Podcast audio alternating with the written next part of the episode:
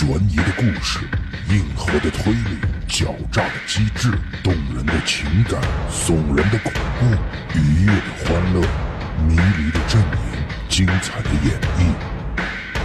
剧本杀专业播客节目，《隐秘酒馆》。在人间的极北，有一处村落，名曰雾隐村。这里是神灵的弥留之地，从不属于人类。一百多年前，战火纷纷，无数百姓流离失所。一名名叫伊野尾寻一的人，率着族人四处逃亡，最后在神的指引下来到了雾隐村，并以生命的代价开启了这处的大门。百年间。这里逐渐成了一处隐藏在世界外的桃源，而众人也早已忘却老人们的告诫，开始频频出没于外界。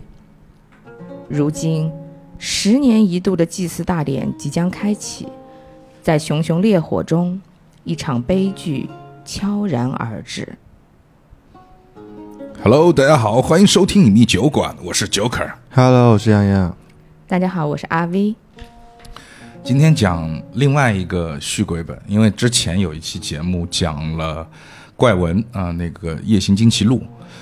当时在这一期节目当中呢，我就说了，就是说怪文是一个同样为续鬼本，怪文比我们最近风非常非常大的这个雾影村要好非常的多。昨天 Vivi 也打了怪文，其实你自己做一下对比，你觉得怎么样？呃，如果说要续鬼的话，就。就还是惊奇卷吧。对，夜行惊奇卷是的确要好一点。所以，其实，在这个节目的伊始呢，我今天要说明一个事儿是什么事儿呢？因为跟各位听众也是汇报一下，就之前呢，我们试做了两期收费节目，其实也只是尝试一下。如果因为如果你们在那个我们，因为我们这个隐秘酒馆开通了一个叫西米团的一个东西，喜马拉雅有一个功能，就相当于你你你你你。花钱进来进入我们的粉丝团，但是粉丝团呢会有一些福利，那么其中最大的一项福利呢，就是能够免费的听我们的收费节目。然后呢，我不知道大家去有没有点开过我们的西米团看看一下我们的简介，我们的简介里面是这么写的，就是当一个房间里面有一个巨大红色按钮的时候。那么你要做的事情肯定是想试一下，按一下这个红色按钮是 是什么用。那么当我们这个主播等级到了一定等级之后呢，它可以让我们开通这个西米团，也可以开通这个收费节目。所以对于我们来讲，我们也想试一下。到底有什么用？其实我们不是真的想挣你们粉丝的钱，发现没用。对，不是，暂时还没想通，而且一点用都没有。是，对，对，所以说呢，就是说我们尝试了一下这个功能该怎么用。然后，其实，在我们的粉丝群当中，其实我也跟大家去讲，就是说不要不要花钱，不要花钱，我们只是呃想试一下。但是。也真的是，我们有六位粉丝啊，有六个这个这个英雄，有六个英雄啊，先锋对，有六个先锋花了六块钱买了我们当月的这个西米团，然后呢，也的确是我们把两期节目，呃，首先先以收费节目的方式发上来，就是提前发，然后到了我们呃正常的发节目的点，我会再把它，我们再把它转成了免免费的。那么这样的形式呢，我们现在也试过了。所以说呢，在这里也恳请各位听众，如果听到的，你就不要再买了。就是我们接下去就不会，就是很长一段时间内都不会去尝试所谓的收费节目了。我们只是想试一下这个功能该怎么用。在这里，其实我很想感谢一下这六位这个买我们细米团的这个粉丝。我觉得钱不钱真的不重要。第一，就是用这个老罗的话来讲，就是交个朋友，这是第一。第二一点是，呃，有的时候商业的成功代表了我们对我们自己的一种认可和外界对我们的一种认可，这也是我们为什么想去说尝试一下这样的一种形式的目的。然后呢？为什么在前面要做这个铺垫呢？既然我们已经做了收费节目的尝试，那么接下去呢，我们其实也是呼吁着，就是我们剧本杀界，无论是能够听得到我们节目的作者，还是听得到我们节目的一些发行啊，我们是可以接广告的。我们我们的骨气是没有的，然后至少我是没有的。就是我们是一个非客观，就是我们在这个我们的节目标题里面已经很明确的跟所有人讲了，我们是一个非客观的节目，别人客不客观不重要，Joker 不客观，你可以用钱来收买我，真的，我完全没有骨气，钱给到位，你要我干嘛都可以。啊，在法律底线之上，我没有底线，不要试着触碰我的底线，因为只有在那个过程当中，你只会触碰到你自己的底线。嗯，所以说呢，呃，在这里我也要发一下我的这个宣言。所以说呢，今天这期节目，首先一点啊，还是回到我们的雾影村。一直以来，从打完雾影村的那一天开始，我就说这个本啊，风那么大，但是却那么的烂，到底是为什么？我真的没有想通。他可能真的是用了一种。他认为，或者说外界在一些宣传上很容易 get 到的一些点，就是所谓的极致感。他用所谓最极致少的语言去体现了他想给你体现的那种续鬼感。但是这些东西呢，我个人认为做的非常的不好，所以我认为这个本非常的烂。然后呢，在这里呢，我也是请大家说，如果说你觉得你是好好的想打一个续鬼本，甚至是好好的想打一个还原本的话，雾影村绝对不是你好的选择。但是。但是，今天呢，我就想去尝试一下。我假设雾隐村的发行，我看一下发发行是谁？发行是九文啊，这个叫九文的发行。假设现在已经收买我了，收买我的价格呢？我以后任有任何的发行，可以在我们的这个这个私信里面跟我私聊。七块五，不贵的。不贵的，比六块贵一 块五。对，就是我今天呢，就是说我站在一个，就是我要把这期节目将来也要发给，就是我们的那些发行去听。就是当你当你充值到位之后，Joker 会怎么去评论一个本？咱们今天就我我我我就以这种角色来出现，好好吧？就是没有底线的一个角色出现。好的。对，就是。好，那么从现在开始，就 Joker 已经代表了一个就是被已经充过值的 Joker 了。那好，嗯，对，Joker by paid，对，by paid，那 by paid，OK，OK，OK，No limited，No limited，啊，Don't Don't touch my limited，我不知道英文是不是这么讲。今天 David 不在，随便讲英，反正李阳也听不懂。什么？我刚睡醒。OK，好。好，那么这期节目就从现在重新开始啊！今天我们讲雾隐村，雾隐村真的是我跟你讲，最近风很大，名名副其实啊，盛名之下，绝对值得你去尝试。你知道为什么吗？因为它真的是一个非常极致的本。这个本作者是谁？我看一下，炸鸡可乐。我告诉你，炸鸡可乐有可能是谁？我跟你讲，他的文法，他的那种隐喻感，他在用词上面的这种精确，你知道鲁迅吗？我好像不能说不知道。对对对，听说过。对对对，他有一种剧本杀界鲁迅的感觉，真的是。是有听过。对对对对对，所以说就是他是一个从文笔、从整个的构式方法、从整个的一个前进方向上来讲，会让你觉得就是说融商业与文学于一体的这样的一种大作感，而且非常的精炼，给你的感觉非常的爽，因为你不需要去读非常多的文字，文字非常非常的少，阅读体验非常的好，文字又精彩，然后字又少。让你感觉波澜壮壮阔的感觉，又融于一个非常短小精悍的故事当中，真的是一值得一打的。所以说，如果说你听到我们节目之后，我奉劝你现在立即马上立刻的把我们节目关掉，它不值得哦，不是，它值得你现在把它值得你现在把我们的节目立即关掉之后，去好好的品味一下这个本《雾隐村》。李阳来，你没有被充值，你无所谓。什么？你刚你刚有说话吗？我刚刚听到很多那个，我有可能就是第一没了 啊！对，我我刚说，哎，怎么今天有一位老师啊？本来就没睡醒，更困了。所以呢，所以你要说什么？因为你你要我评价雾隐村？对，我觉得就是你也对评价一下。就是雾隐村是未收费版的啊？你是你是未收费版，就代表你没有？就是我从来都是一个实话实说的人。对，就是。说实话，你说《雾隐村》还有续鬼本吧？但续鬼这方面呢，他确实做得很好。为什么呢？因为他续到就是我完全不记得他讲了什么。对啊，就是这个感受，烦死了。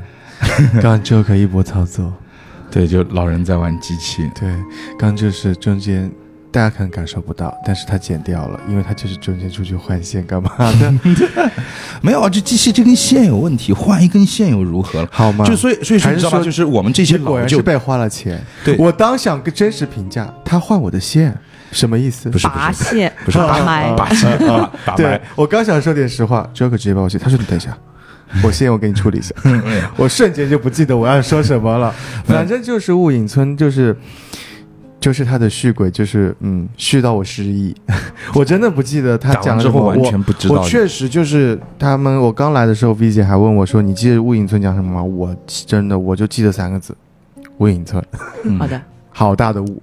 对，其实真的好大就是的雾我说实话，就是我打完之后，我跟您感受其实是很像的。就是我打完之后，其实你现在我叫我回忆整个《雾隐村》的剧情是什么，我一点儿都想不起来。我甚至我甚至记得是好像有一些，呃，因为最初开始初看剧本的时候是会有一些妖怪的元素在的，的。我甚至不记得最后他续完，就是把他续鬼破解之后，这个妖怪元素还在吗？在。还在哦还在，OK，OK，哇塞，他虚到我以为没有了，真的，你知道这就是《雾隐村》很棒的地方，嗯就是说，当你打完一个本之后，嗯，你会失忆，就是完全记不得这个本的内容是什么，就是会让有让你有一种可以在二刷、三刷的感觉。商业对对对，非常商业另一种新颖的商业。是的商业本，是的是的是的是的就是每次打都是第一次打。其实我跟你讲，就这个本就好到这个程度，就是它每一次都会让你有不同的感觉，而且打完之后立即忘记你所打的那种感觉，每一次都是新鲜的。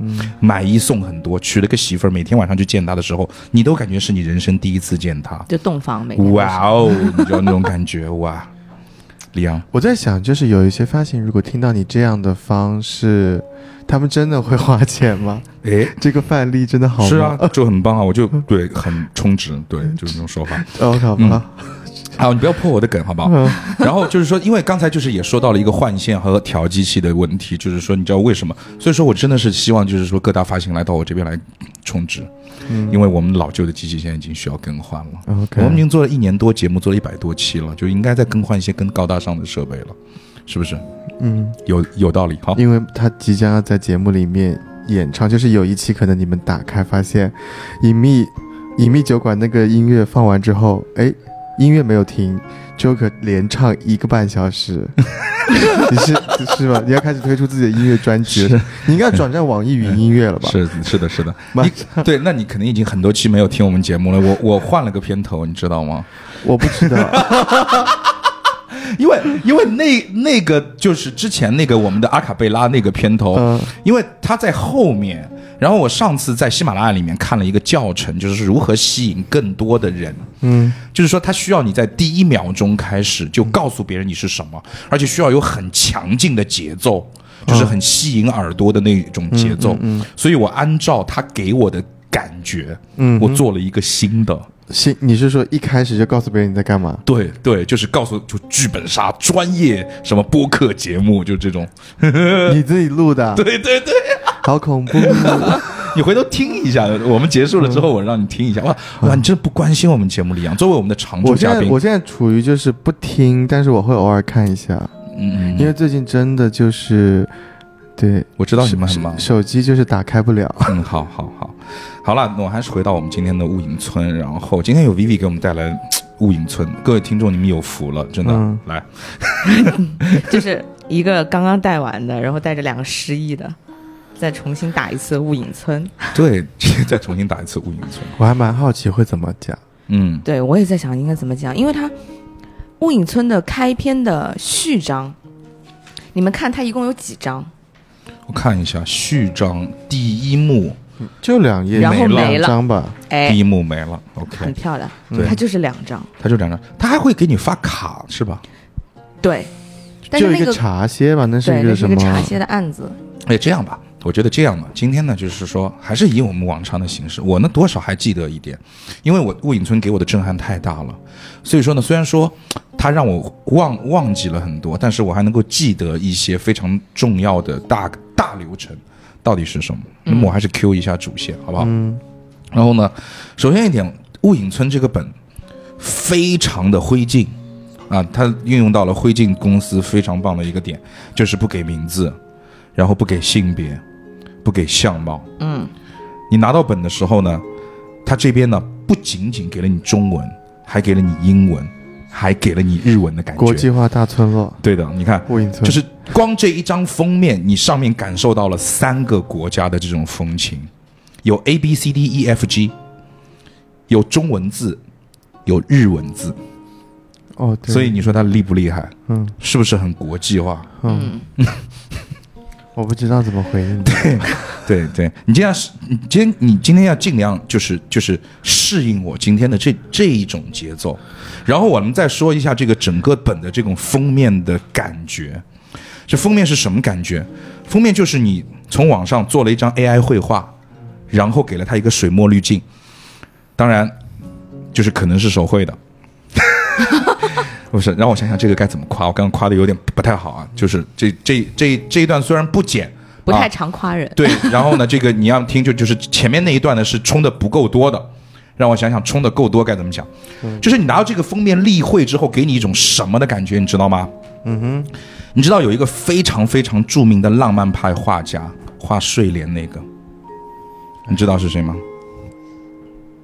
呃，是莫莫奈。莫奈对，对，我想忘了你有没有一种莫奈的感觉？莫高窟啊，什么莫奈你有没有一种莫奈的感觉？你看这本的封那个封面，真的是我跟你讲，莫奈就是莫奈，莫奈画村子，莫奈画分画这个分树，就是红色的枫叶，树底下站着一个模糊的人影，看着远方，看不见他的眼神，但是你从他的背影里面可以看出朱自清的那个背影的感觉。爸爸提着橘子，好，也没有看过。啊，看过看过，哦，OK，好烦啊！我自己被充了钱，我我这边还没有到账啊，我为什么要配合你啊？没有，你不用跟着我，你就是你按照你的节奏来，就是我就是对这个节奏。所以说，从这种封面上来讲，你就可以看一整天。我跟你讲，给他加一个框，放到卢浮宫，可以放在蒙娜丽莎的旁边，嗯同样拉一个红绳子把把它围起来。嗯，我刚刚就在想，不会出现这三个字吧？出现了，卢浮宫。卢浮宫，卢浮宫，OK，好。所以说呢，就是从他的例会上来讲，这可能是我到现在为止看过最用心的一个例会。对，花了心思，花了钱，嗯很有意境。然后他在挑选这个，呃，这个这个人物角色的时候呢，也很有趣啊。他给你一个这种期待感，因为他分了村民 A B C D E F G，就完全不告诉你男女，嗯，然后是怎么样，然后你就会觉得 OK，我今天拿到这个角色是一个雾隐村的村民，嗯。嗯，逼村民，对，村民 B、B 村民。啊，OK OK，就换一下顺序，就感觉味道就不太对，是吧？啊好。好的，哦，原来是要读村民逼呀、是的是的。我以为呢。我以为是这个逼村民在啊，然后这里讲。他他这个这个很屌的地方，他在 DM 的那个手册里面对讲说，他那段话很屌，对他说啊，嗯，这个本呐、其实是可以互看的嗯哼。嗯，，A B 可以互看，CF 可以互看，DE 可以互看，嗯，但是现在不要互看。嗯，是。的，这个你知道，他他一开始给你的这种，其嗯就是李阳，你回忆一下，嗯。就一开始他在 DM 手册里面，他要求 DM 跟大家做的一些话术铺垫，真的是绝了。嗯。首先一点，他在一开始的时候就跟你讲，你们不用着急，这个本接下去你们是可以互看的。嗯。啊，所以说也不一定需要别人给你分享多么多的内内容，这是第一。第二一点是，他作为一个对于这个边缘角色这个的定义，他还有一段非常重要的话，Vivi 你看一下，我记得是有，边缘角色的定义，嗯。我只记得他就讲了那个什么关于一些什么类似于你看到什么这个说这个凶手这个房间里死者是被什么杀死的，这个房间里有什么东西，那他就一定是被这个杀死的、哦什么之类的。你说的那个是注意事项，嗯。他在发短前会发给每每个人一个关于雾隐村的注意事项，对的，他有一张 A 4纸，嗯。然后那 A 4纸意思就是说，比如说他推荐呃，你用逻辑去推荐这个人，请牢牢记住对，以下几请点。牢记以下几点注意事项，简单的念一下，大家体会一下这种文笔感和他的这种逻辑的，就作者对于逻辑的这种这种所谓的叫缜密。对我想到这个词语了，叫缜密。请牢牢记住以下几点：A. 关于视角的理解。当你走进一间屋子，看到屋子上面挂着一把斧子，一，如果这个场景出现在柯南里，那么这把斧子的后面大概率会成为杀人的工具。哇哦，精彩！引经据典，柯南出现了。嗯，二，如果这是一篇推理小说，那么后面这把斧子大概率会被你使用。第二个引经据典，我跟你讲，从漫画说到小说，嗯，几个次元都给你划到了。啊，他尊重每一个次元的玩家。第三点更屌，第三点，这个词语出现了。如果这个场景出现在鲁迅先生的文章里，那么这把斧子可能会想表达屋子的主人霸气侧漏的性格特点，或者想表达你是一个善于观察的人。四，如果这把斧子在我手边，我现在砍你，我现在砍你，我现在使用，OK，我现在霸气侧漏的使用砍你变成杀人工具。我一二三结合一下，对，而且呢，他告诉你啊，而这三种解读在本剧本当中都会被使用到。哦，你看看，你看看，他就明告诉你，我都会用，他就告诉你你自己去找。咱们就是又是柯南又是推理小说，还带点鲁迅先生的的寓意在里面。这个雾隐村，是的，鲁迅先生 you，谢谢，OK，B，很感关于。已知角色的唯一性，小明是在场唯一出现过的左撇子。若凶手是左撇子，那么这个点就可以用来实锤小明。但在此剧本中，无论怎么盘，范围都不会超过已知角色。即使左撇子是唯一的，那么角色也是具有唯一性的。你看这段话，他好像什么都说了，但好像什么都没有说。这段话有点上升到哲理的感觉。对对对对对对对对。有点啊。对对啊，就就就是就就是苏格拉底在世，也不过就是写出这样的东西。真的，我跟你讲嗯，C，关于角色的概率问题，当你盘出小明是凶手的概率为百分之八十，小红为百分之四十，哇，真的数学也很好，大数据百分之一百可以做出百分之八十加百分之四十你去猜为什么？？我们 V 姐擅长大数据来评价一下。突破了大数据的边界。对对对对对，为什么？为什么只有百分之一百的概率，小明可以是百分之八十，而小红只有百分之四十？但这里就值得你去盘半个小时。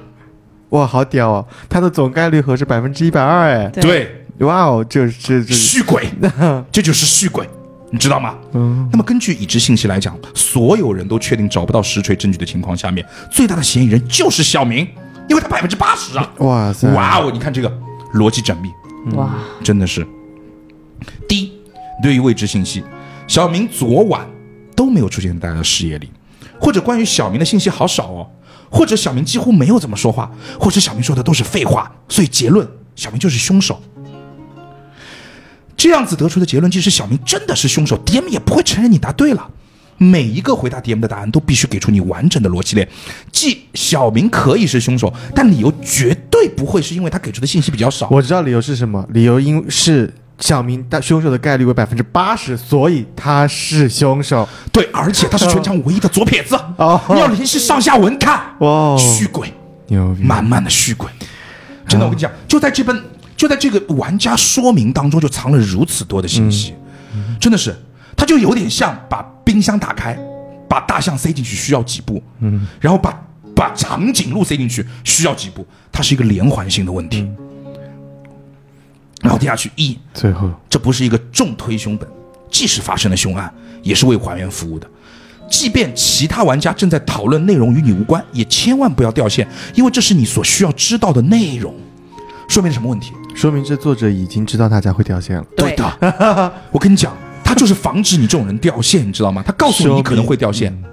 心理学不仅有虚鬼，大大局观，大局对，大局观心理学就看得他看的很长远。而且他还跟你讲，我的凶案可能干的也很多，而且可能很无聊。嗯，他就是要考验人性，你知道吗？在一个精彩的故事当中放入这种无聊的凶案，他就可以把人性的这种丑恶、真与善，然后耐心和无奈全部都放在一起，让你去感受在一年四季当中，在一个本当中如四季一般人性和情感的变化。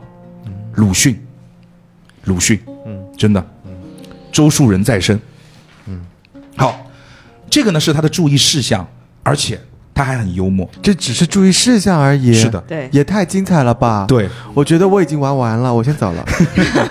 作者还很幽默。嗯作者说：“你们不要觉得你们自己就是，你记得吗？他一开始有一个开篇的话，你们不要觉得你自己可能拿到是一个边缘角色，或者你的角色很边，嗯，因为在我这个本里面，每个人都很边。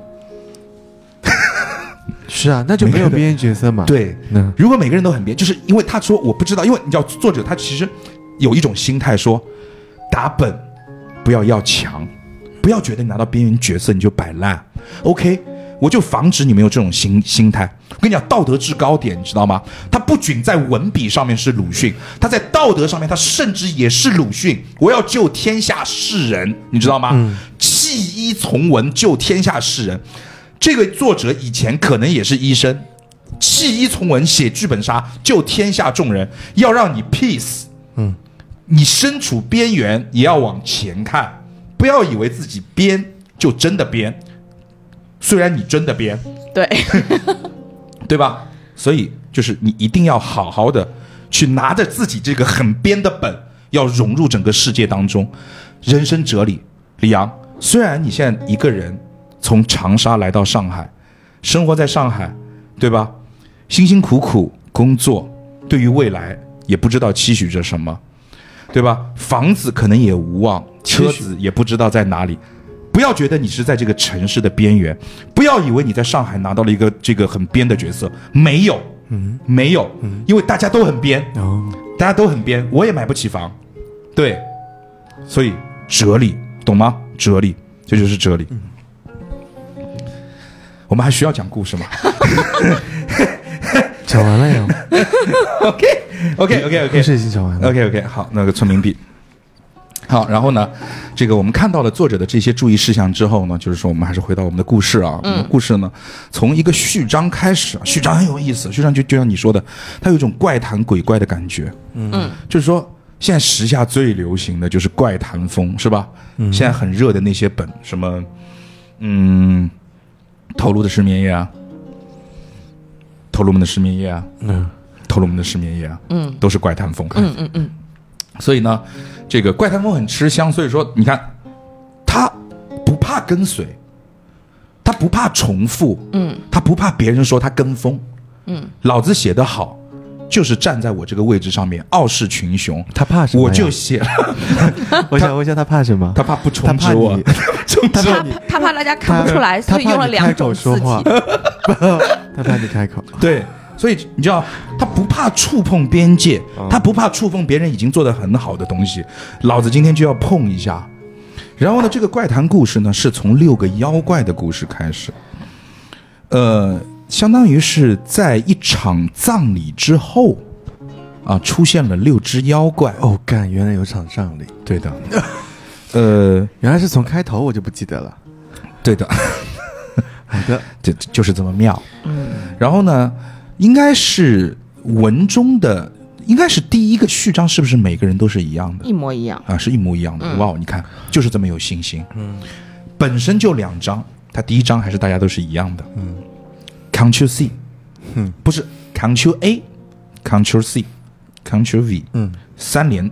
哇哦，所以说希望各位听众也可以三连，收藏、点赞、呃转发，OK，嗯，然后呢，这个其中的文中的提到了一个主人啊，提就提到了一个男人吧，应该是这个男人呢，他的祖父死了，祖父，你看，不是爷爷，也不是外公，嗯，祖父，祖父，就这种氛围感一下子起来了。就“祖父”这个词语，你去深抠一下，真的李阳，你深抠一下，在这里用爷爷和外公都不好，就只能用祖父，因为后面说了，祖父死了，带着他引以为傲的金色勋章及武士长刀。你感觉一下，爷爷死了，带着他引以为傲的武士军刀，嗯，就有点不太对。外公死了。就更怪，对吧？就一定要是祖父，嗯，就是那种感觉就出来。所以听到他这每一个细节的体现呢作者其实是深抠过这些文字的，真的是抠的非常的深，都抠出血，都抠出血丝儿来了，就那种感觉，你知道吧？嗯，好的。然后呢，祖父死了之后呢，我们举行了葬礼啊。那么就我们也提到了，这祖父呢留下两个非常重要的东西，一个呃就就就是这个，一个是金色的勋章，一个是武士长刀。那么在这个时候呢，其实在这个死后的这个葬礼，就是死后一周啊，我们进行了葬礼，进行了火化。然后呢，这个火化现场不是三天，头七吗？不是七天，一周吗？不是七天，不是一个星期，对就他用的是一周，对，一周是。有深抠过，不是七天，不是一个礼拜，不是一个星期，是一周。我抠一抠，这个该怎么讲？嗯。嗯，已经可能已经开始续轨了。嗯，我之前抠的有点深，指甲现在有点疼。OK 就这个词儿我们回头再抠 OK，好吗？好。吧。对，呃其实时间很重要，头七，你看，嗯。很符合规则。但他也不说头七，对，他要说一周，因为头七封建迷信，嗯，对的，咱们就隐约的把它含掉，哦续鬼。哦，他其实只是想说头七，嗯但是头七这个词语很敏感，啊，所以他说一周。一周，好，一周之后呢，举行了葬礼，然后是一个火化的一个葬礼。当时现场只有两个人，就是文中的哎我。他会不会是也这个一周也有可能代表的是一个是一个长度？OK，你不是说咱要，你不是说咱要嗯一个小时录完吗？是啊，一个小时我就记我就走了呀，我管你想到哪里呀？OK，你的工作时间就一个小时。对，不是一周，他也可能是绕地一周以后，然后就办葬礼了，续鬼有没有？科幻本，一语双关，科幻本，对，哇，真的是他绕地球一周，还是绕哪里一周，还是怎么？还是他对对自身旋转一周？对的，这个一周真的哇哦，哇哦，深思一下，是的。每一个词我都要深思一下。嗯然后呢，火化现场呢只有两个人，就是我与管家。那么我和管家之间呢，就是说我们就在这个现场之后呢，我们就碰到了有六只妖怪。嗯反正呢就是跟六六只妖怪就对上了话。然后对话之后呢，突然之间记忆就好像来到了我要去雾隐村。嗯哼，哇塞，就是我不知道为什么跟妖怪聊天聊到一半，就突然之间我要去雾隐村了。啊，这个是妖怪在跟给大家讲了故事。哦，妖怪开始讲故事了。对，他哦，对对对对，妖怪说这是个误会，听，请听我们慢慢说。所以他开口，一段奇异的故事展开了。嗯反正我当时阅读，应该是从这一幕开始阅读，我就有一种强烈的支离破碎感，就是它续他成支离破碎。就是它是一句话，但我觉得它里面有八句话，然后它每句话选了三个字，合成了这一句话，嗯，对的，就是看不懂，有点真的有点看不懂。嗯哼。嗯，这个怎么说呢？这个就是呃所谓的语言的精炼性和其中所蕴含的这些深意，就是说你现在翻开重叠成诗，啊对对对，你现在翻开，比比比如说，就是咱们说说到诗，你翻开但丁的《神曲》，嗯。咱们不用看意大利语的原版，咱们不用看意大利语的原版，咱们就看翻译成的中文版，嗯。每个字你都认识，嗯。拼在一起，你不知道他在讲什么东西，就是那种感觉，啊你知道吗？就是它是一种来自于你内心深处的对于这个故事的一种理解。每一个词，就像你刚才说的“一周”，就两个字，每个人都会对它有不同的这种看法和深思。哈姆雷特一千个人心中有一千个哈姆雷特一万个人心中有一万个雾隐果然出。来了。OK，对的，对的。好的，然后呢，其实哦，那我回忆起来了，因为嗯真的有点乱。好，那 这个 夸完了，回忆起来。对，就是呃，反正就是妖，我碰到妖怪之后，我们跟妖怪去说了一些有的没的，然后呢，其中一个妖怪呢就跟我们要是是六个妖怪一起跟我们讲故事，还是其中一个妖怪跟我们讲故事？呃，六个妖怪，每个妖怪各讲一个。哦，六个妖怪讲了六段故事，哎，场上六个玩家，村民 A B C D E F G 六个妖怪，A B C D E F 哦，没有鸡嗯，对对吧？六个妖怪，六个妖怪哎你会不会带入？我们会不会就是这六个妖怪？嗯而且带得入哦，嗯，因为我们会发现有点像哦。嗯。好了，接下去说的呢，就是其实就是我们六个人进入雾隐村的故事，每个人是如何进入雾隐村的。我跟你讲，写的真的完美，嗯。完美到什么？嗯。就完美到我们六个人对一下之后，就一般来讲啊，续鬼本它会有一种什么进入的，就就像昨天我们那个那个夜行惊奇卷一样，嗯。它有进入的顺序啊，嗯，有或者说就是大家把大家的故事拼凑起来，能够拼凑成一个至少给你一个一层的这种这种这种故，就是相对比较简单的就能够理解的一个呃故事。表面故事，对，嗯表面故事。嗯雾隐村这一点没有打破常规，完全没有表面故事。嗯，大家把所有的故事拼凑在一起之后，你会发现一个字“懵”，嗯。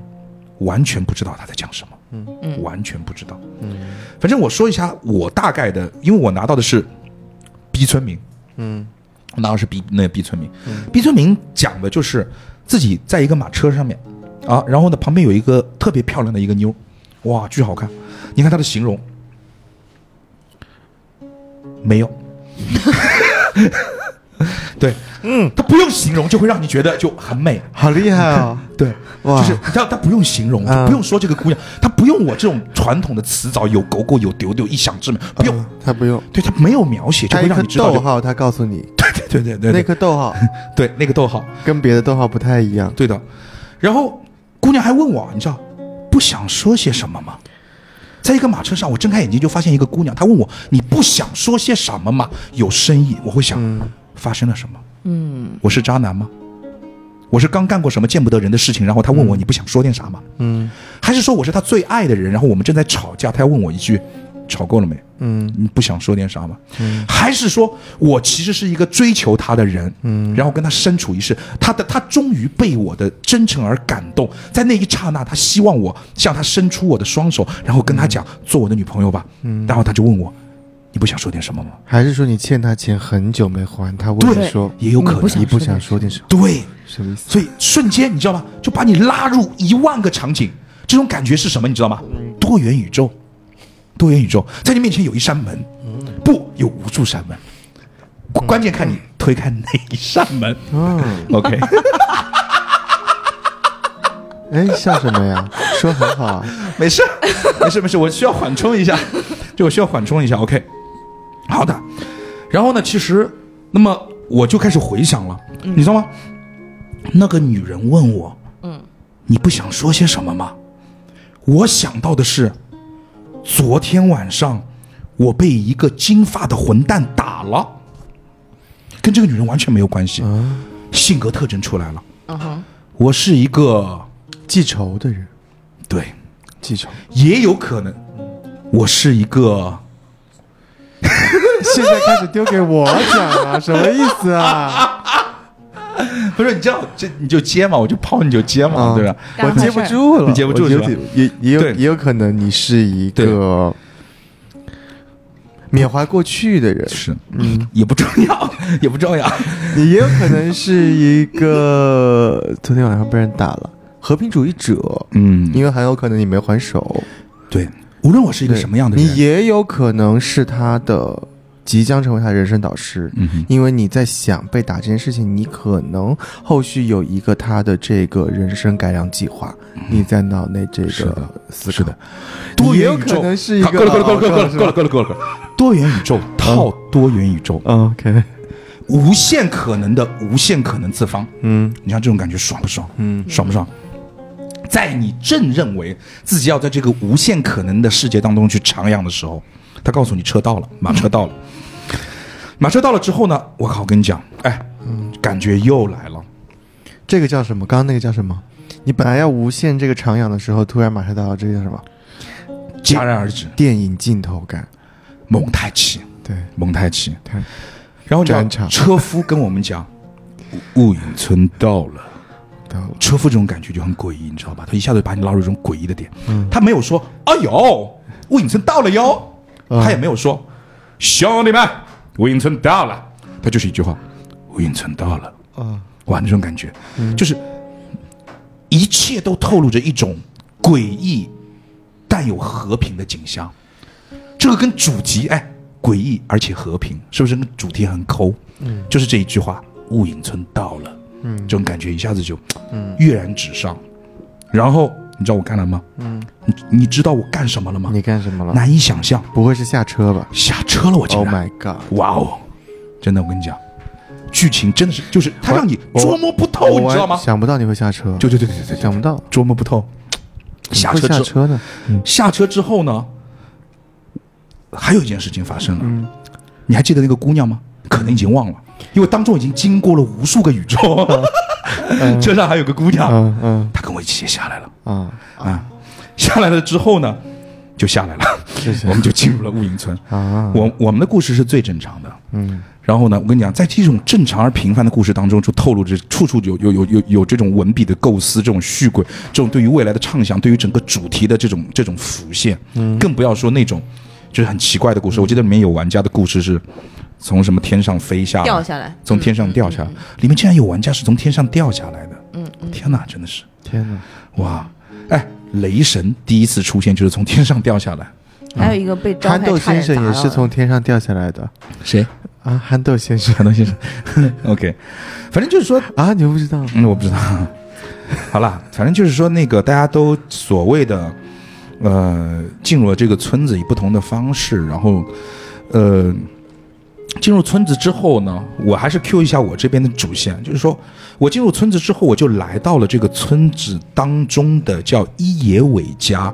嗯，那么伊野伟这个家族啊，这个名字就很有意思啊。算这。我们我们先打断一下 OK OK，因为序章和因为它只有两章，序章大家读完大概呃最多一两百个字不到吧，是的，一百多个字，而且没到一页。然后它只有一个任务，找名字。找名字，对的，嗯，这个是整个雾影村的合轨，你在找名字。对的。我跟你讲，嗯，就是雾影村现在我就可以，因为我们现在已经是剧透环节了，我直接就透到底，嗯就是就像刚刚 Vivi 讲的，就整个本从头到底，它就是一件事情，找名字。对，就哲学，你知道吗？哲学三问：我是谁？我在哪里？啊，我要干什么？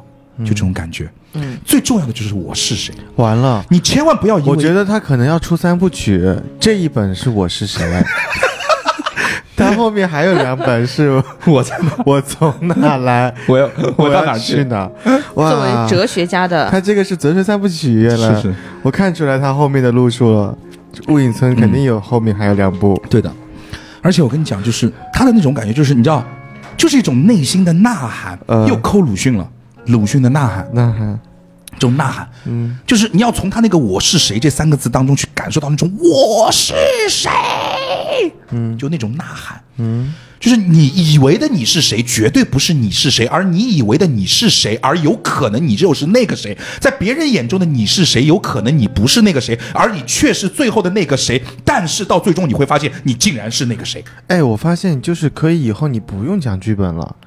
我随便打一行，随便就是打一行，打打一页纸的字给你，你你不是现在没什么本可以讲了吗？你以后你每谁给你？我不要跟听众说我已经没有什么本可以讲。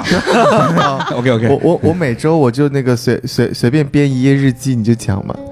你可以讲哎，你可以讲一期。是啊，就嗯，好没有，就是那没有人给我充值，你知道，就是我这样讲很贵，哦哦，就这样子的话会变成我要给你充值，是是是是，那还是算了。对的，好的。而且序章完了之后，呃，序章的最后发生了一件什么事情？嗯，叫做物隐至宝，那个珠子丢失了，哦，然后突然哎，不能再读下去了，来了一个茶歇，突然茶歇，茶歇了，茶歇，哎，但是没有茶和点心，对但它就是阴阳，而且这个茶歇一点都不歇，对，好累我，跟你讲，我跟你讲，不是不是憋 不住，我根本就你你错了，啊你错了，哦，我错了你，错了。我告诉你，作者的说深意是什么？什么意思？它不是现实中的茶歇，嗯它是你人生旅途中的一是的，就是它是你人生旅途中的茶歇，嗯它是让你停下脚步，从一个视角走到另外一个视角，去告诉你，OK，我们要破框。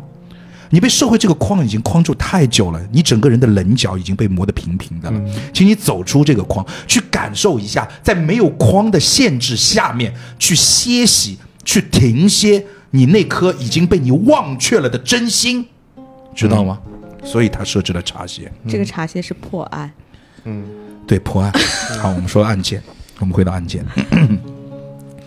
案件就是珠子丢了，嗯，是哪只妖怪偷的？哎，然后是一个，是一个，咱们怎么讲呢？是一个法考或者就就是那种考编过程当中叫你做的逻辑题，对，没错，谁说的是真话，谁说的是假话是的，啊？我跟你讲，就很厉害。我跟你讲，嗯为什么？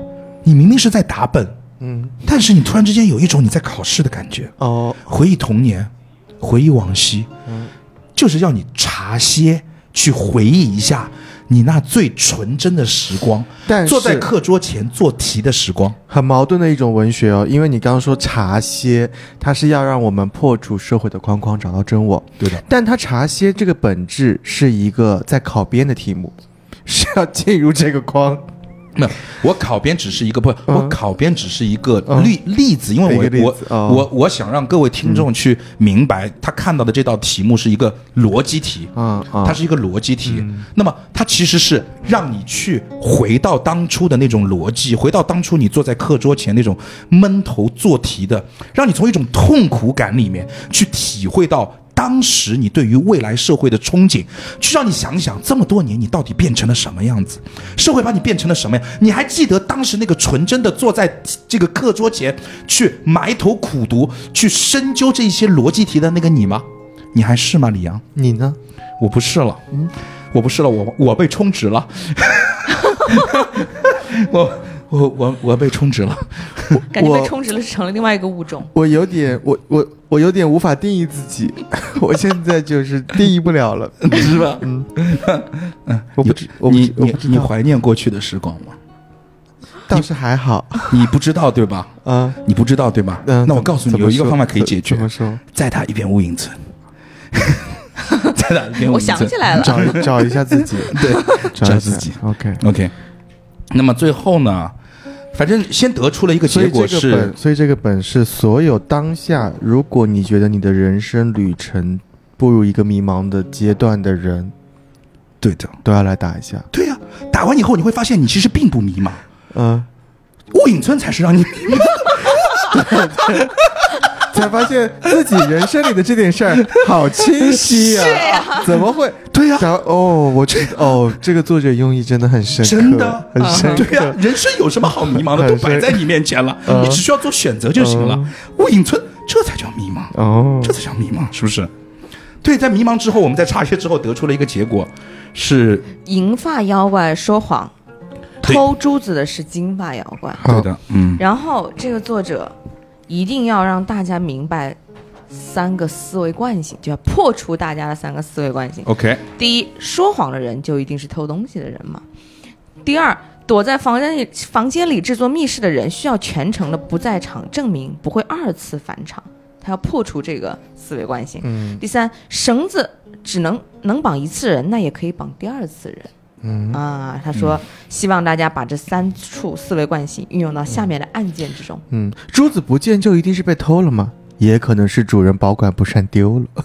这个案件可能根本就不需要破，最后是一个拾金不昧的故事，是一个道德故事。嗯，有可能。OK，嗯他其实这个地这个地方，作者是想去说，呃，他其实是想通过这个案件给大家一些提示，因为嗯，呃，作者应该会明白，就是说人，生的提示吗？嗯。他从剧本再啊再再化解到人生。现在我们把视光、把把把把眼光先放小，嗯我们还是要回到我们剧本的本身。嗯我们剧本本身扩展的一些意义，我们先放一放因为我们还要把流程走下去，不然的话，今天一个小时真的结束不了，嗯好吧？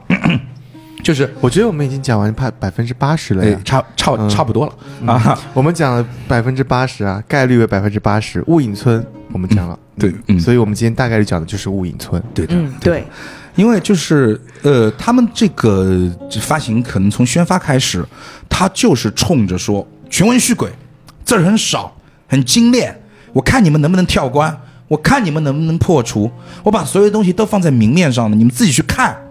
他就是抱着这样的一种点去宣传，这也是为什么雾隐村从商业上来讲也非常成功的一点，就是它真的会有很多很吸引玩家，就是你不用打，你就会想去试一试它到底是一个什么东西。就像一部电影的宣传海报上面，可能有三分之二的篇幅给你写了一个巨大的十八禁，你就会有一种探索感，就那种感觉，对不对？你想有一张电影海报。你看不清它里面画的到底是什么，但三分之二的篇幅是一个巨巨大的红色的十八禁，对你来讲 OK，那这部片子我要看一下。嗯，雾隐村就是这种感觉。所以说呢，他这个地方作者其实也算蛮大胆的，就是说会告诉你我接下去会怎么做。嗯，他的大胆真的源自于他对自己文笔的这种信心，你知道吗？因为他知道他下面写的东西你根本看不懂，就是这么自信。OK，，对，因为太深奥了，太深奥了。嗯好，那么这个故事之后呢，好像我们就来到了一个完整但又不完整的故事。你看这个用词啊，完整但又不完整，它真的是那种感觉。你看完了以后，感觉是个故事，嗯但是又有感觉，他好像什么都没有说，嗯。支离破碎。嗯。嗯，散文，嗯。散文，哦。你不是在看一部小说，嗯。你是在看一部散文，而且它突破了散文的框架。嗯，散文的原则是什么？你还记得你小学时候学的吗？形散神不散，形散神不散，嗯，它但是全散。他形散神也散，哇，那这个是什么意思呢？就是破破框。哦他一切在跟你说我要破框。你以为散文是形散神不散，对的，但不，我告诉你，散文神也可以很散。对的，谁告诉你散文一定要而且最神不散最终？的任务，他需要让你把散文变成一篇记叙文。嗯对的。嗯，任务赫然写着还原整个故事，啊，很厉害。哦。嗯。就是他有种什么感觉，你知道吗？嗯。地上就就是你在一个森林里，嗯。地上全是落叶，啊。一阵大风吹吹过，嗯。把地上的落叶都卷起，落下，嗯。然后你想把它捡起来，恢恢复到原来的地方，嗯。又一阵大风吹过，嗯。又卷起，又落下，你还想把它恢复，又一阵大风，如此往复一百次之后，让你把每一片叶子找出它是从哪棵树上掉下来的。我知道他想表达的意思，这里是什么？环卫工人很辛苦，我们要尊重劳动者，是不是？是的，尊重劳动者的劳动成果。嗯五一劳动节，他这个不要五一劳动节发。就是就就是刚才那种感觉，呃就是就是就是在已经乱到最光荣，对乱到一锅粥之后，你是否还可以找到它的原来的位置？嗯那么其实我们就要从名字开始。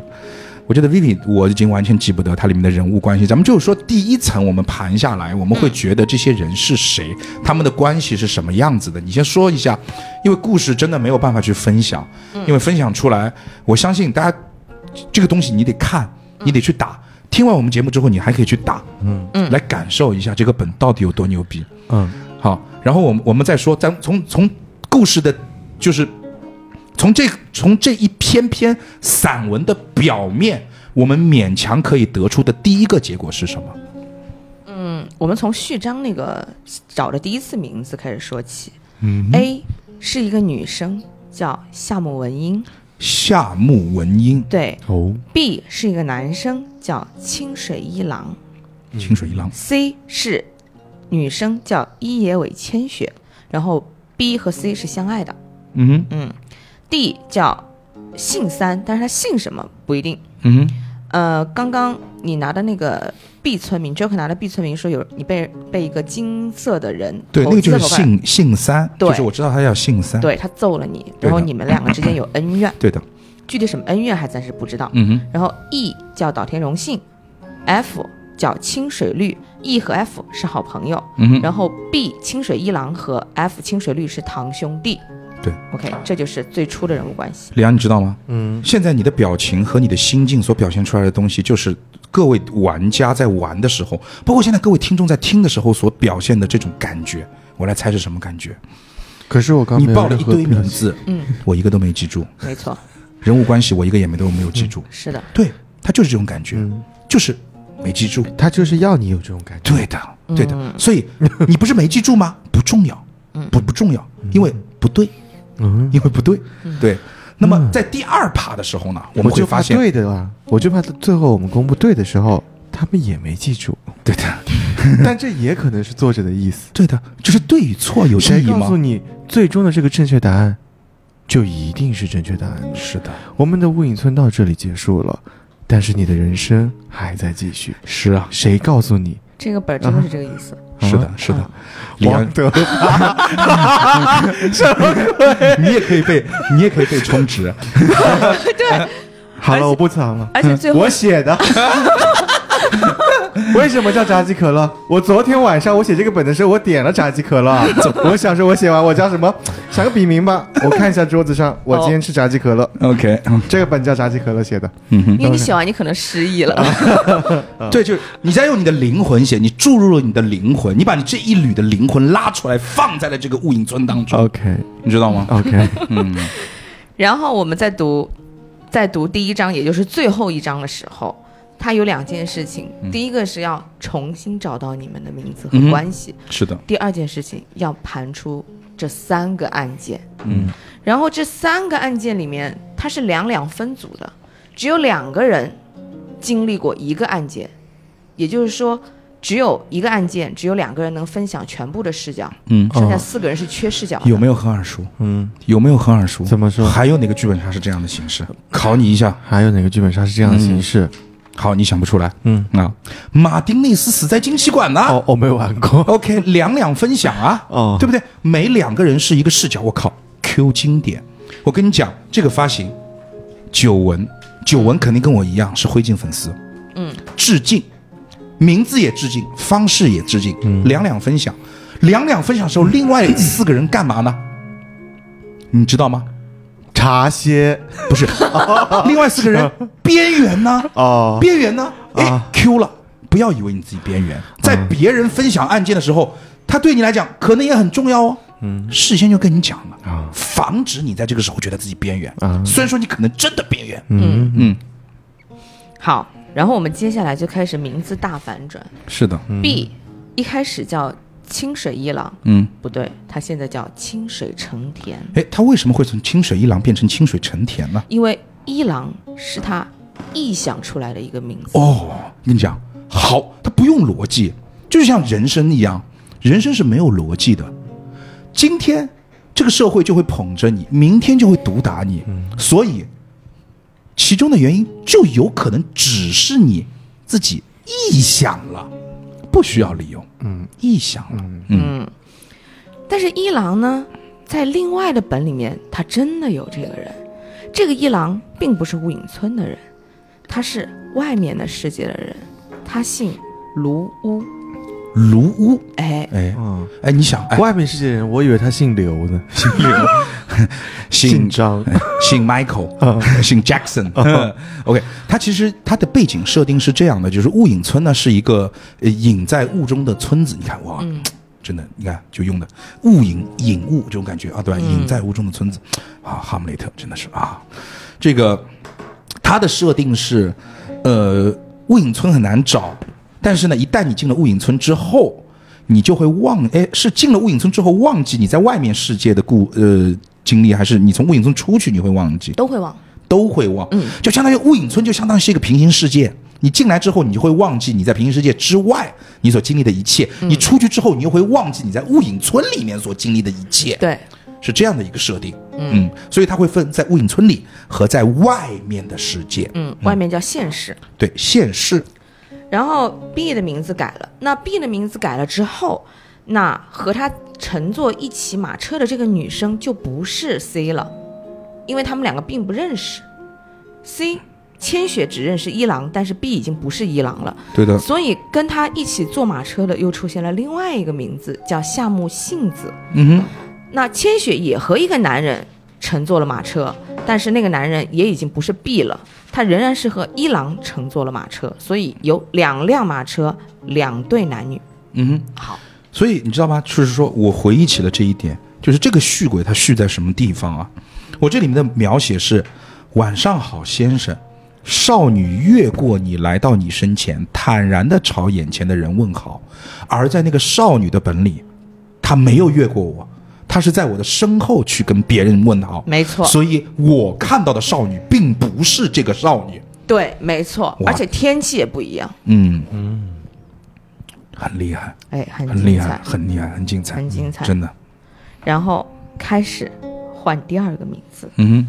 第二个名字大家还记得哎叫夏目文英，好，可是他后面 A 已经不知道自己叫什么了。嗯哼，他可能只叫某某文英，甚至 A 可能和夏目幸子是同一个人，就是和 B 一起坐马车的那个人。嗯哼，所以文英可能是夏目幸子。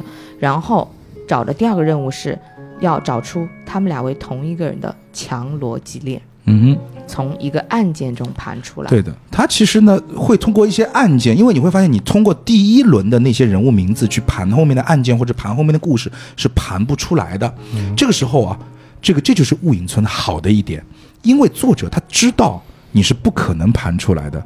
为什么呢？因为他根本就没准备让你盘出来，所以一切能够让你盘得出来的东西，都明明掌握在一个非常重要的人手里。这个人叫 DM。嗯，DM 就像你的人生导师一样。我以为掌握在他丢掉的草稿纸里。对，他对他丢掉的草稿纸变成了 DM 手册，啊啊，变成 DM 手册原来这样子，对的。然后呢，他所有的一切都需要由 DM 来给你补充设定，或者说引领你，因为他知道你是不可能在散文当中去看出来什么的。嗯，所以说呢，他会引领着你，用海龟汤的方式，用海龟汤的方式，让你告诉你，诶，那这样的话会不会是那样呢？那样的话会不会又是这样呢？把你硬是把你已经栽入泥沼深渊的这个双腿给拔出来，去扔进另外一个泥沼深渊。嗯，而且可能把你埋了。对的，是那种感觉，就是全程 DM 都是海龟汤，是的，就是因为他必须要海龟汤，而且他那些就是你知道，你面前有十个坑，你从一个坑里面出来之后，你不是进入一片平地，而是 DM 把你扔住扔进第二个坑。DM 手册上面写的非常的明确，就就就是他是需要把你从一个坑里面捞出来扔进第二个坑的，而不是直接让你打到对岸，因为那样的话，我就收不了你两百块钱了。嗯。他在预示着一个这个，我觉得他在预这个作者在预示一个这个现在经济行业一个大的发展前提，就是殡葬业的一个兴起，就是人口老龄化，他他预测他觉得这个殡葬业会要兴起了。嗯，我从这里嗯。我有看到一点这个意思，是吧你？觉得呢？这个坑啊、埋啊什么这些东西啊，嗯，可能是他就是对的。个人的一个小预测藏在这个里面。对，简单来说啊，就是说第一层的名字反转为什么会这样出现呢？因为就是说，在第一个案件当中，如果我没记错的话，呃，这个毕村民啊，他是作为一个主要的角色，因为他进行了一场所谓的这种。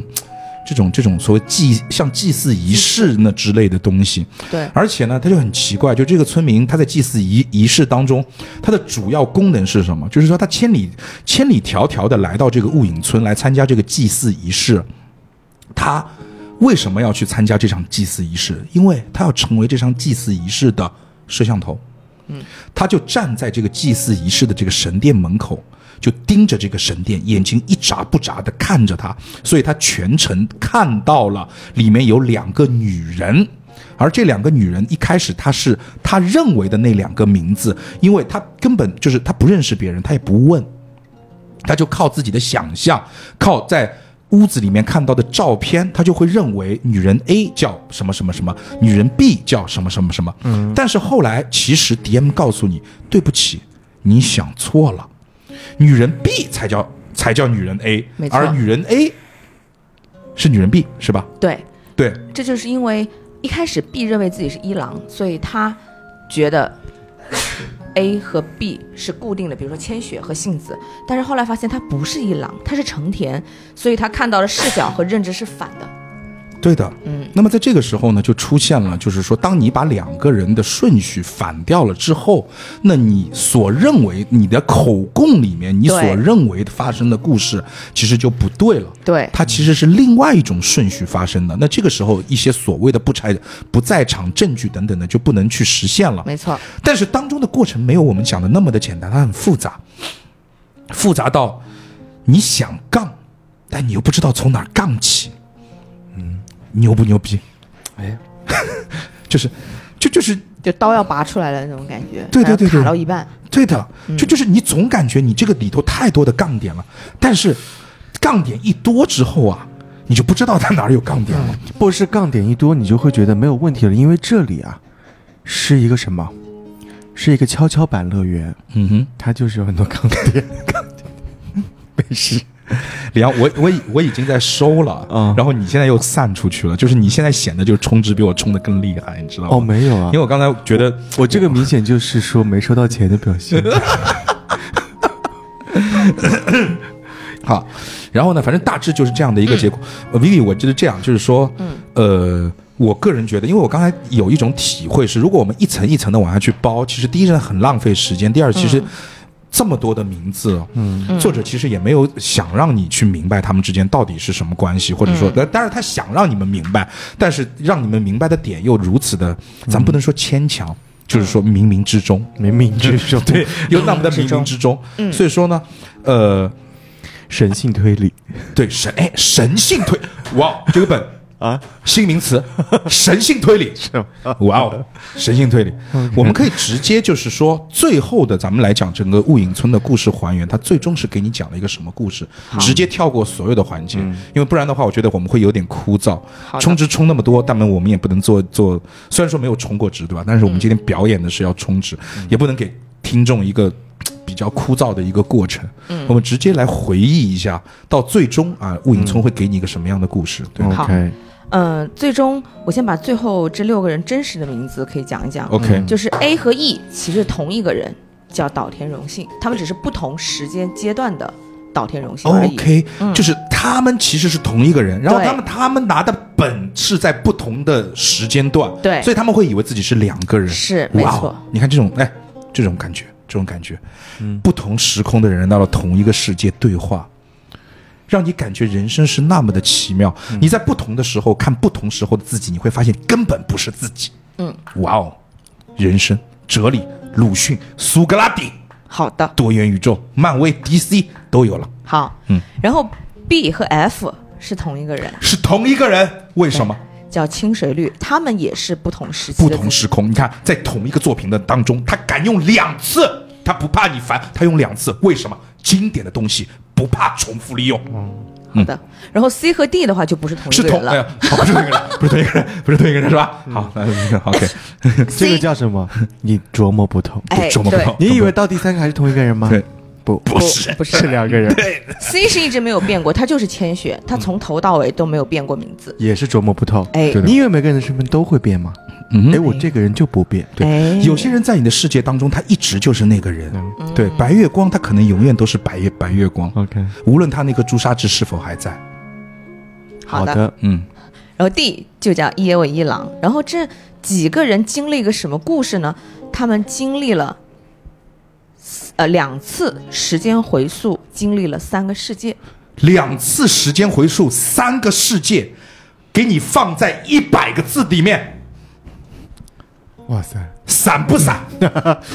嗯，闪不闪？嗯嗯哼，然后它是一个怎么样的故事？就是这个时哎，我再提一句，时间回溯，嗯再一次再一次致敬经典。我跟你讲，他不是他，是这样子，你以为是一百个字，可是加上时间回溯两次，对吧？嗯，这是三百个字，嗯对。怎么还，OK。翻了个倍是？因为它回溯你要重新读一遍呀。OK，就对又一百个字，是的是的你回溯再读一遍，又一百个字，一共三百个字。是，的，而且在 C 的本里面，它有一段记忆，它上面明确写了：你现在不许分享。嗯哼。啊，对，就哦，C 为什么还有这要让你们现个东西盘出来？这个世界上总有人要当恶人，你原来懂吗？C 的本里有这种话，对的，对的。哦，而且我跟你讲，非常重要的一点是在这个时候时间回溯，再一次致敬经典。我跟你讲，嗯，他不仅超不，他不仅致敬了那个马丁内斯，还致敬了呃死幻。嗯嗯，刚才我有说抄吗？致敬，啊，致敬。OK，不存在的，花了钱就不存在抄这件事，没有抄。嗯，好，然后他时间线是做了一件什么事情？这个雾隐村里面就是一直时间回溯的人叫岛田荣幸，嗯他是当天大家还记不得记得那个就是家主继任仪式的时候，就原世界的时候，大家还记不记得？当然不记得。当然不记得，好，没关系，记得才有鬼。然后那个时候有几个意象：第一，流星划过的夜晚；第二，呃，大大祭的时候突然有强盗进村，嗯然后土村起了大火。然后这个时候，他们当时的前家主叫一野为悠人，夜尾悠人。对他把大家还记不记得那个珠子丢失了？嗯哼那个丢失的珠子就是雾隐村的至宝，叫雾隐石。嗯哼，他怎么丢失的？他是一叶尾悠人用自己的血脉开启了它之后，把这个石头给了岛田荣幸。所以你破题了。丢东西一定是丢东西吗？嗯，不一定。嗯，他有可能就是给。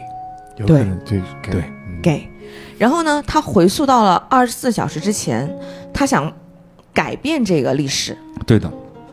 这个珠子也只能回溯二十四小时。对，但是第一次改变了吗？肯定没有改变。人生哪有那么容易改变呢？看一下那个蝴蝶效应，没错，对的就是蝴蝶效应。不可能。所以说他又经历了第二次。对他第一次的时候，他为什么会有这样的一个故事？就是因为千雪自己发了疯，把那个谁杏子杀了，然后这个一郎想要去救千雪的时候，和悠人打起来，然后被杀了。然后这这个是在之前的事情，嗯结果他回到二十四小时之前的时候，他没有办法阻止千雪杀人，因为他那个时候已经把人杀了，嗯他就知道完了，我这个那个强盗还是会进来，因为村子门没有关上，嗯。它这个雾隐村有个设定是，雾隐村关门的一个设定的点是在于，他要进行家主继任仪式，一旦家主继任仪式的时候，当天他就可以关闭村门，强盗就进不来。是的。所以他回溯到二十四小时之前，他是为了赶紧选一个新的家主，让这个呃村子的门口可以关闭，所以他就选了一个叫伊野尾一郎，他让他推荐他成为家主。为什么？因为他的母亲是原来雾隐村非常德高望重的一个女人，叫夜莺，嗯哼，所以他可以打破百年来的规则，让他的儿子成为新的家主，这样双方就没有意见。结果本来第二世界的时候，他好死不死，他可以成家主的，但是那个伊野尾悠人为了不想让他当家主，他点了一把火，然后冲进去想杀了那个一郎，但是。这个岛田荣幸不能让他杀他，因为一旦杀的话，他又那个家主仪式就继任不了，那个村子门口又关不了，是的强盗还是会进来，嗯所以他也冲进去，不小心把悠人给嘎了。嗯哼，给嘎了之后，哎呀，怎么办？他说这个家主仪式还是弄不了，他就把一郎救下来，就打晕他，就把他带出了村子。这是雾隐村的第二个世界发生的事情。嗯哼，但是他带出村子的时候，他想，哎呀，完了，我不知道还有什么方法，所以他又回溯了一次，他又回溯了一次，回溯的时候，这个雾隐石已经没有用了，就是他雾隐石只能用两次。嗯，好，回溯之后他想完了，我本来想回溯的那一次想去阻止千雪，但是他那个千雪的时候他没有阻止，他没有阻止了，他只能他只能把当时的那个一郎打晕了之后带走了。嗯哼，那带走的是后面第三世界，带走了之后，没想到用力过猛，把他打失忆了。所以 D 他有一段时间是失忆君，他不知道他叫什么名字。嗯，他经历了第三世界，然后他想，哎呀，那我怎么办？雾隐石也没有功效了，我还有其他的方式能改变这个历史吗？所以他在村外的时候碰到了信三，信三这个人，他把他那个包里的一张纸条，就是塞到了这个岛田荣幸的身上。嗯哼，这张纸条上面写了一个另外的方式，可以重新回溯，而且不止二十四小时。嗯哼他用的方式叫献祭自己的生命。，OK，但是献祭自己的生命之后，你这个人会消失在历史长河里。对你根本就是就是在那个在那个平行世界当中，就是你是没有出现过的。是的，但是他想，哎，我作为岛田荣幸，我不是雾隐村的原住民，就他不是伊野尾家的人，他没有办法去做这个献祭的动作，是的，他就只能让伊朗，就是唯一存活下来的伊野尾家的这个人去做献祭的动作，但是他把他他被他打失忆了，他怎么他怎么能够知道自己有这个功能呢？他就让他在第三世界里面经历过一场第一世界，他不是一刀一毒吗？千雪杀了一个人，然后他，嗯、岛田荣幸下毒给了千雪，所以他看到了一刀一毒的场面。然后他在第三世界的时候，让他经历了第三场案件，就是他自己自杀，然后毒死了一个酒店老板。也就是说，让他再看到了一刀一毒的这个画面，一旦看到，他突然回想起来，嗯哦，我是野尾一郎，我有这个功能，我知道你的用意是什么，所以他看到那个案件三的那个那个场景的时候，嗯他想起来，然后他自杀了，他就嗯做出了献祭的这样的一个动作。是的这，就是整个雾隐村从时间线上来讲，它就是这样的一个故事。哇，李阳，你有没有一种感觉，就是你打过这个本，你刚才又听了一遍，你完全不知道 V V 在讲什么，刚才他有有说话，是，就是我刚有听到这就是雾隐村这个本就一些靡靡之音，但是我有点，就是你知道，我有点 catch 不住他的那个对对深意。对的，我好像听到 V 姐在那边有念，有有有有吟唱一些什么东西出来。对吟游诗人，对对对对对，有有有有有有一段，而且有一些旋律的感觉。是的，嗯是的但。我有点，我我这个档档次太低。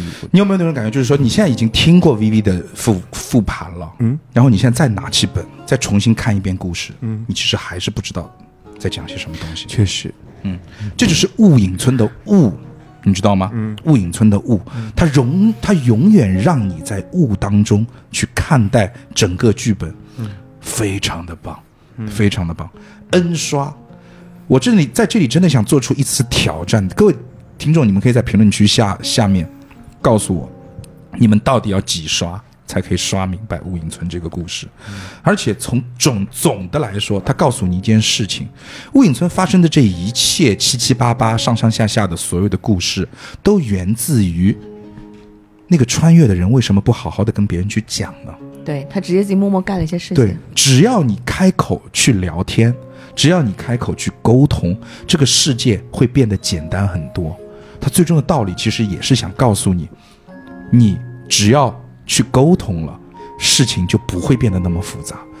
但凡你想得起来去跟任何一个人去讲，但是所有的穿越者唯一没有想到的就是跟别人去沟通，而是一个人默默的要承受这世界的一切。